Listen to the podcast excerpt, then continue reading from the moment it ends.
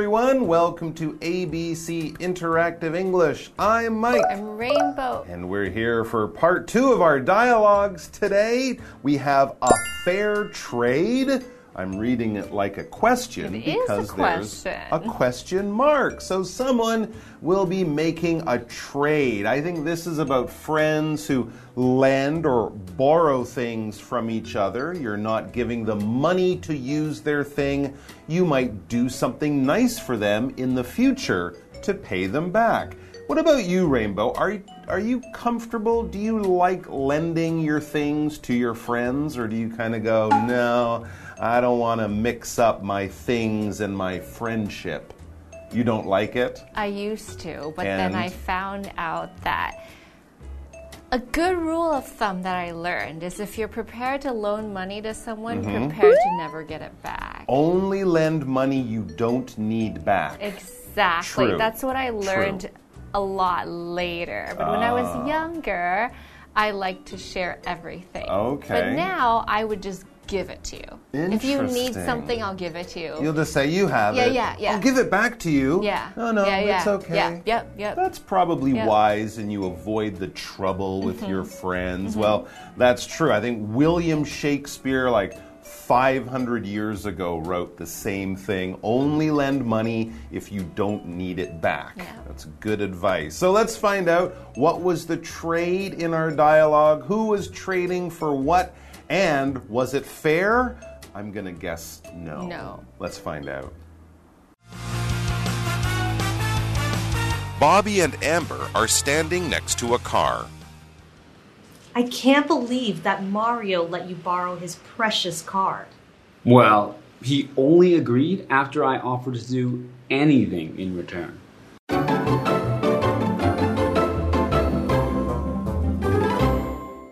So, part B, a fair trade? No, not a fair trade. Well, we hope it's a fair trade, and if you do trade with someone, you would like it to be fair. To trade, we can use it as a verb, or a trade is basically when I have something, you have something, they're different things. I want what you have. You want what I have. We're not going to buy and sell and exchange money. No, I'm just going to give you my thing. You give me your thing, and then we're happy. We It's could. nice. It's nice, absolutely. Everyone is very happy. You could trade forever or just trade for a short period of time, but the point is you're not buying things or selling them for money. You're doing it just with the thing. We can also say swap or exchange or something like that. So let's get to our dialogue and find out what is happening. We read there Bobby and Amber are standing next to a car. Okay, I think maybe the car will be involved in the trade. And Amber begins the dialogue. I can't believe that Mario let you borrow his precious car. Whoa. I can't believe it either because I know people really love their cars. Well, sure, and cars cost a lot of money. If I borrow someone's book and I damage it, well, I can buy them another book. But if I hurt or damage their car, that would be pretty serious. So, Mario must trust Bobby to uh, use the car safely and carefully. But it seems that Mario wasn't just giving it to him or letting Bobby borrow it just to be kind. No, Mario wanted something too. Well, Bobby explains, well, he, that's Mario, well, he only agreed after I offered to do anything in return. That's very dangerous. Mm, this is the kind of thing you say when you really need to borrow that thing and you have no choice. I'll, I'll do anything. Exactly. Let me use your car. I have to get my grandmother at the airport and she's arriving in one hour. I'll be in trouble. I'll do anything. And I guess Mario asked for a lot because it is his precious car. Ah, if something is very precious to you, that means that you value it very much. It could be very expensive. It could be very thought. It could be something that you really love because it has a lot of memories.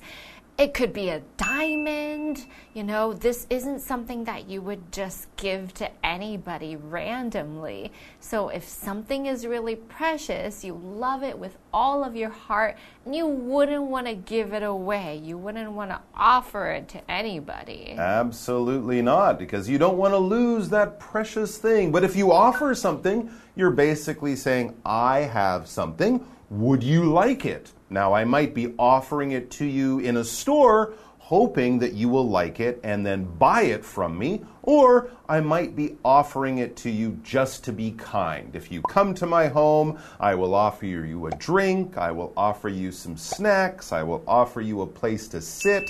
Or sometimes in a store, you might see someone offering little tastes of food, and you can have it for free, and they hope that you will buy it. So if I'm offering something, I have it, and I'm just wondering would you like it? Would you like to use it or try it? And usually, when you offer something to someone, you're not saying you want something in return. You might just say, Here you go.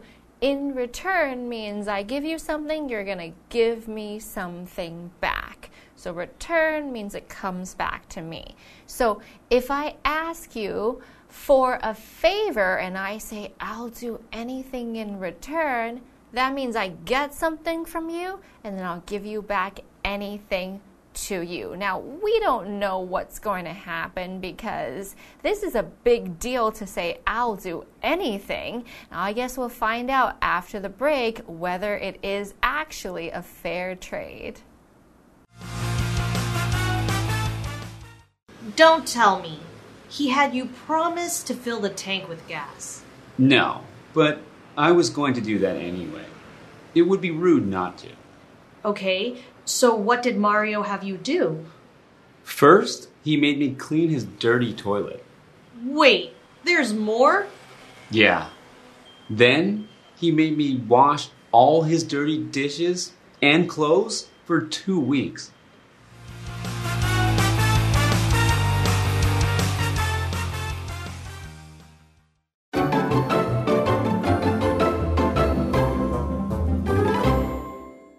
Okay, so we don't know what is going to happen with this trade. Amber says, Don't tell me. Don't tell me means, let me guess. He had you promise to fill the tank with gas. Okay, that's not bad. That's Yeah. very reasonable because if you drive somebody's car, it's normal to fill it up with gas when you return it to them. Just as a favor, just as a thank you. That's normal. Sure, that's a very polite thing to do. And I think if you rent a car on holiday, you have to do the same thing. When you bring the car back, make sure the tank of the car, the gas tank, is full of gas and it's ready to drive for a long time. Well, Bobby actually says, no, no, that wasn't what Mario asked me to do in return. But, Bobby adds, no, but I was going to do that anyway. Well, good for you, Bobby. He's very polite. Yeah. He was going to fill the gas tank anyway. That wouldn't be part of the favor, that would just be the right thing to do. Or, as he says, it would be rude not to. Yes, I think it would be rude. I know some people, if, uh, if I drive them somewhere, they might even say, I'll give you some gas money. Yeah, exactly. They'll give you a little money for the gas. It is expensive these days, and you don't have to drive them, so they're being very nice, and that little money will let you put more gas in your tank. Tank is a large, basically empty container that we fill with liquid. Tanks are usually made of metal of some kind. They can be all shapes and sizes. And most motor machines, most cars, trucks, motorcycles, airplanes, trains, and boats will have a gas tank, although in England it would be a petrol tank Yeah. because they call it a different thing. But you know, when you go to the gas station to put gas in your car, you don't just fill up the inside of the car. No, that would be very dangerous and smelly. There's a special place in the side of the car with a hole. You put the gas in there, and it goes into a large container built in the car. That is the gas tank. It contains the gas that the car needs to run. So that's what he was going to fill with gas. Now, if you borrowed somebody's car and you returned it to them without any gas, it would be very, very rude. And rude is very similar, the exact same meaning as the word we had last time, which was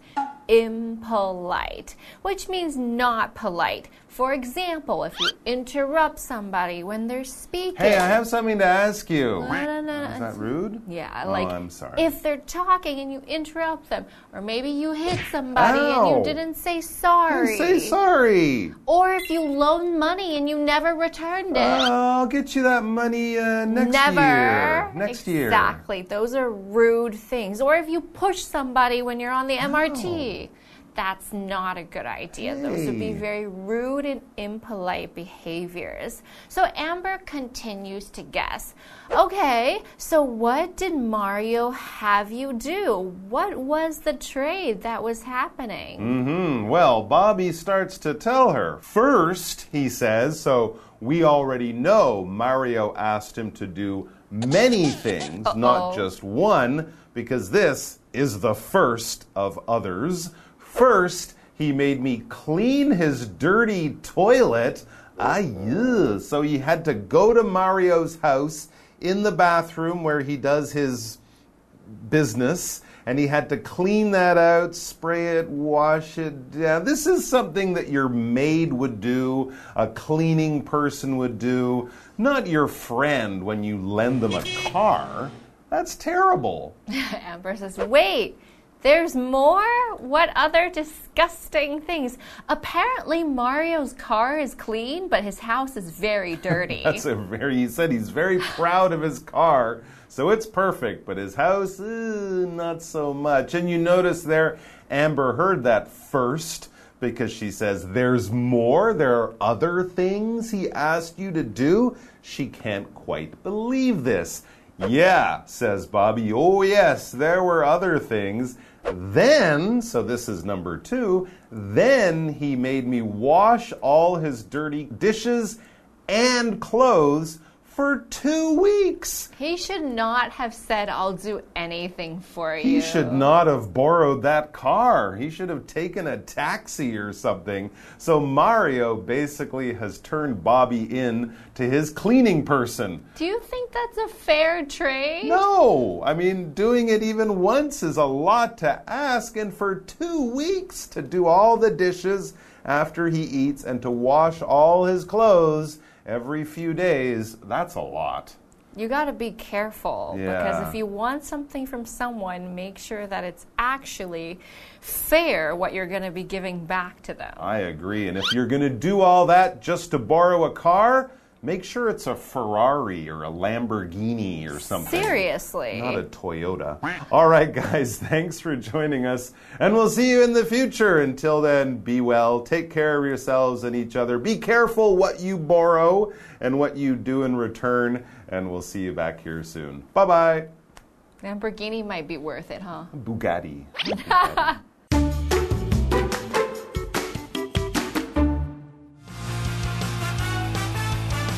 Bobby and Amber are standing next to a car. I can't believe that Mario let you borrow his precious car. Well, he only agreed after I offered to do anything in return. Don't tell me. He had you promise to fill the tank with gas. No, but I was going to do that anyway. It would be rude not to. Okay, so what did Mario have you do? First, he made me clean his dirty toilet. Wait, there's more? Yeah. Then, he made me wash all his dirty dishes and clothes for two weeks.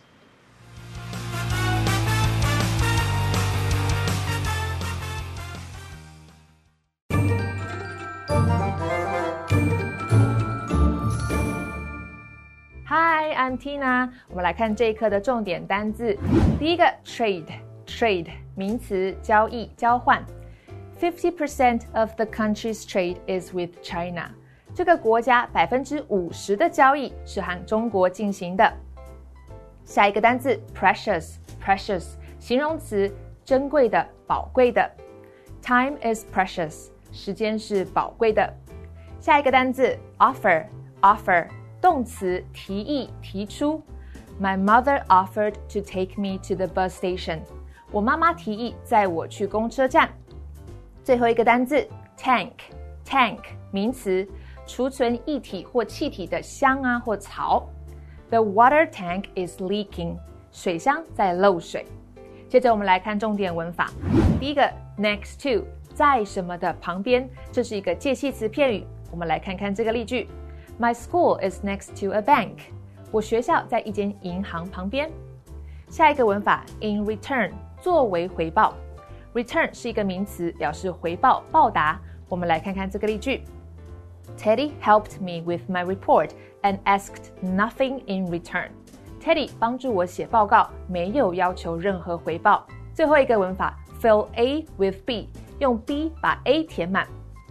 Fill 指的是填满、装满。 我们来看看这个例句：Mike filled the bucket with water。Mike 把水桶装满了水。以上就是这一课的重点单词跟文法，我们下一课再见喽，拜拜。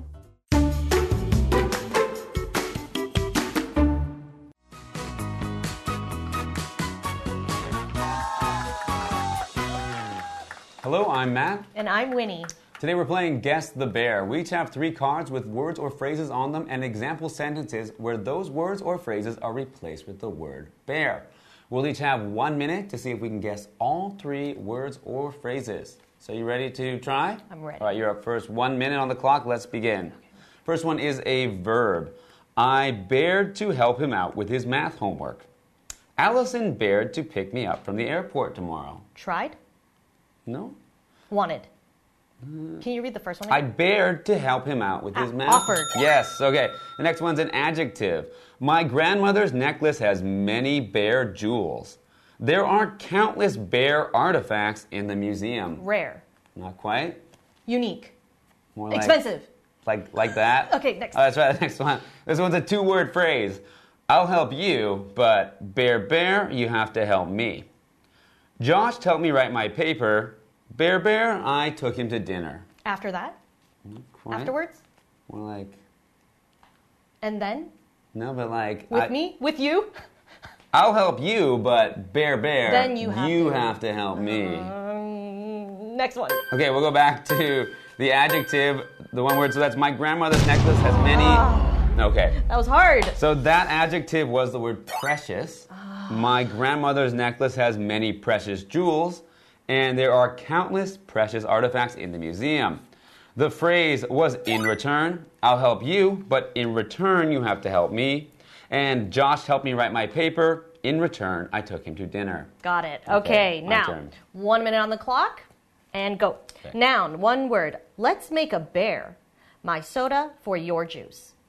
I don't think one meal for $10 is a fair bear. Deal.